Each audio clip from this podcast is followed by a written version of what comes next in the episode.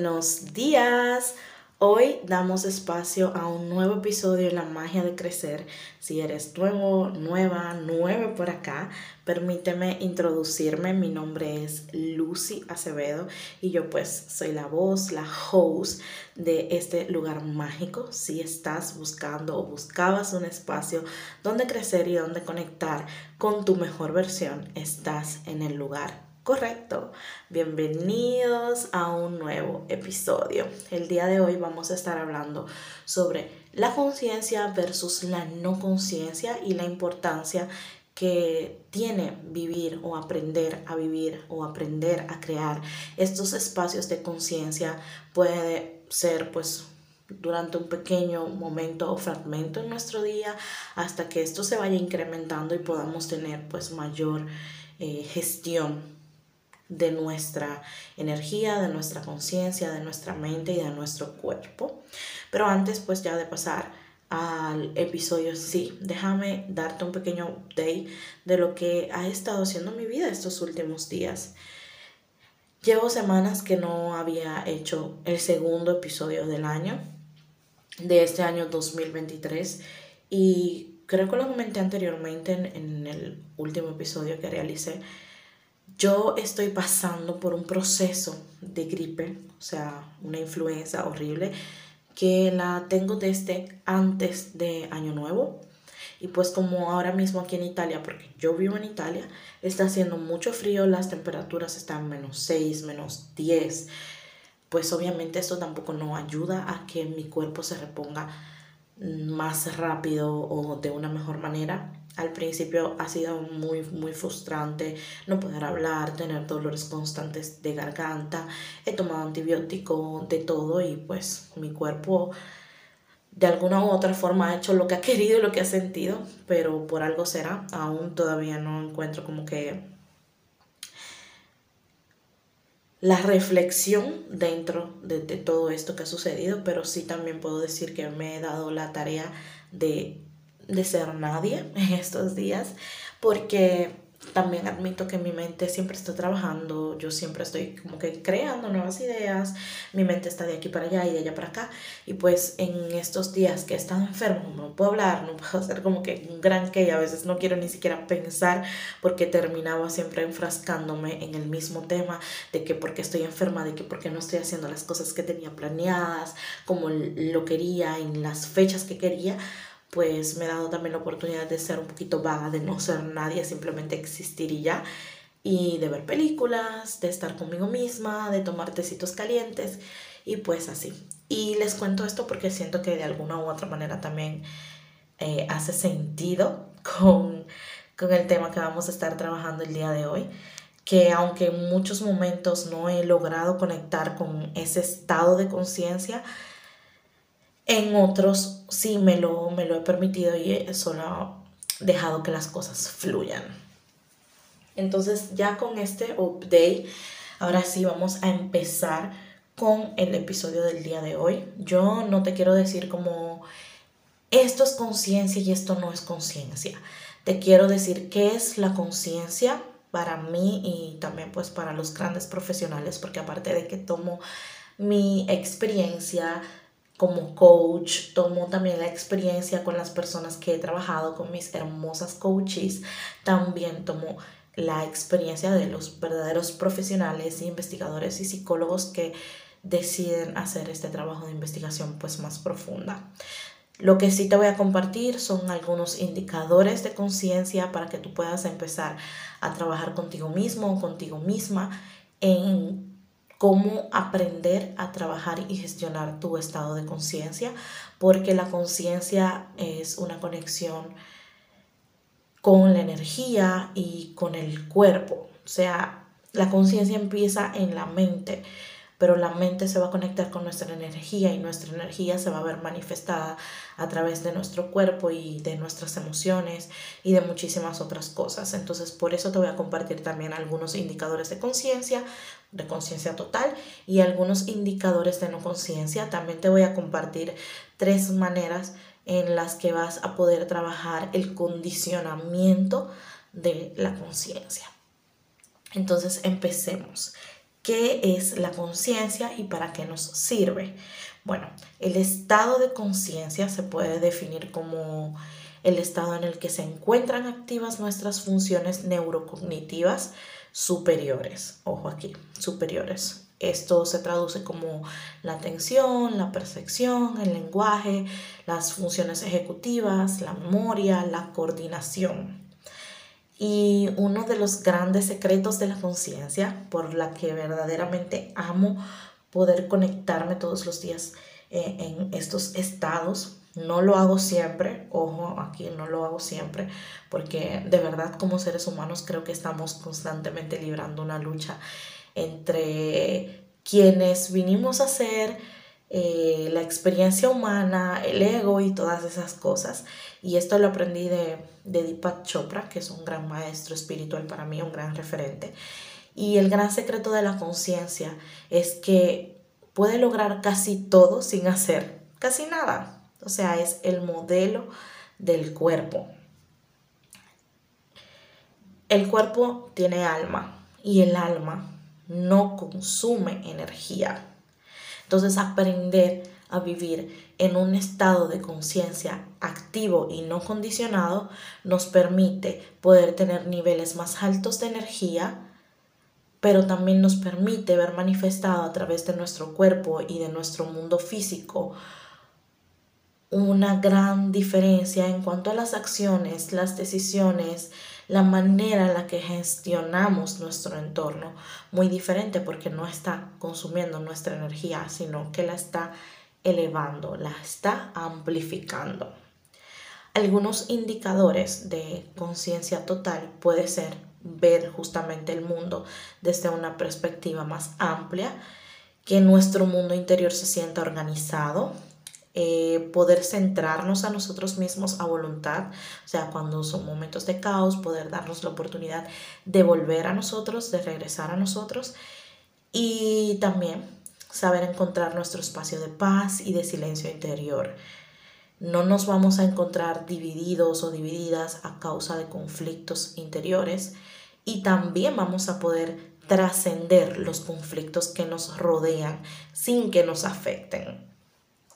Yo siempre lo digo y creo que lo dicen todas las personas profesionales o todas las personas que se dan la oportunidad de practicar la meditación, de practicar la gestión y, elevar los estados de conciencia, que trabajar desde la conciencia y convertirnos nosotros también en seres plenamente conscientes nos va a permitir siempre trascender de manera efectiva los conflictos sin que nos afecten internamente y que todo lo que nosotros trabajemos en nuestro interior va a ser un gran referente en nuestro exterior.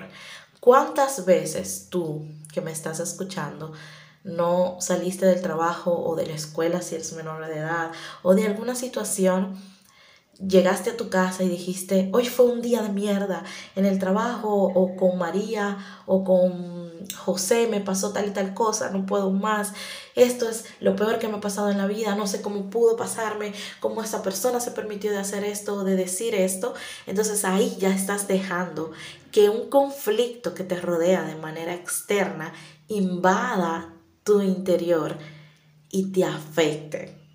Entonces por esto es muy importante aprender a practicar el vivir desde una conciencia plena para que los conflictos externos se queden ahí sin que nos afecten de manera interna. Indicadores de conciencia condicionada o de poca conciencia pueden ser no encontrar justamente nuestro centro eh, de manera que los impulsos nos van a llevar de un lado a otro, no nos resulta para nada conocido nuestro espacio de silencio, de paz, por lo que vamos a vivir en un desasosiego constante. Y los impulsos van a ser como conflictos que luchan así entre sí constantemente. Todos los conflictos que nos rodean nos van a alterar y nos van a distraer, que justamente como lo que te estaba contando, de llegar al, del trabajo y que dejar como que esto vaya a otro nivel vamos a ver también el mundo desde una perspectiva estrecha y muy condicionada y nuestro mundo interior en total va a estar desorganizado, en desasosiego, en caos. Ahora bien, hay tres maneras de aprender a acabar con el condicionamiento de la conciencia, de romper con los condicionamientos y estos son la reflexión, la contemplación y la meditación. Teniendo en cuenta que pues la reflexión es reconsiderar los viejos hábitos, creencias y suposiciones. La contemplación es concentrarse en un pensamiento o imagen hasta que se expanda todo lo posible. La meditación es encontrar el nivel en el que la mente no está condicionada. Y estas tres prácticas resultan muy efectivas para movilizar la energía justamente estancada y cambiar los viejos condicionamientos. Obviamente su eficacia va a ser muy, muy diferente y es muy diferente porque está la conciencia como un estilo de vida, pero está también como la conciencia cuando decidimos practicarla o enfocarnos solo en un punto en específico.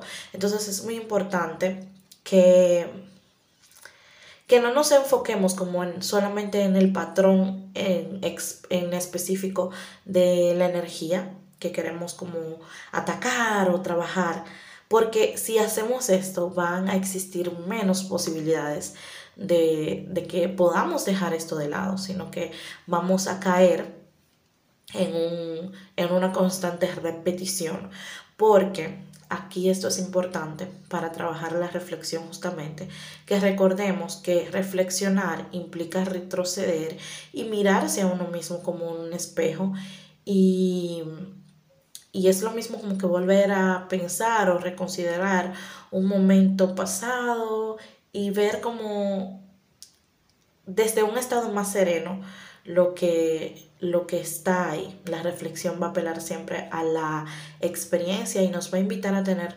cuidado con las decisiones instantáneas para poder romper con un viejo condicionamiento. La reflexión funciona, obviamente, si la logramos ver bajo una nueva luz y esto va a implicar no condicionar nuestro ser a solamente lo negativo, porque cuando estamos enfrascados en situaciones que, nos, nos, permiten vivir como de, en, en una conciencia condicionada, es cuando estamos percibiendo o mirando todas estas cosas de manera negativa. Entonces la contemplación, pues obviamente va a siempre tener que ver con mantener un pensamiento en la mente, pero permitiendo que éste se desdoble. La contemplación constituye más bien una manera de liberar.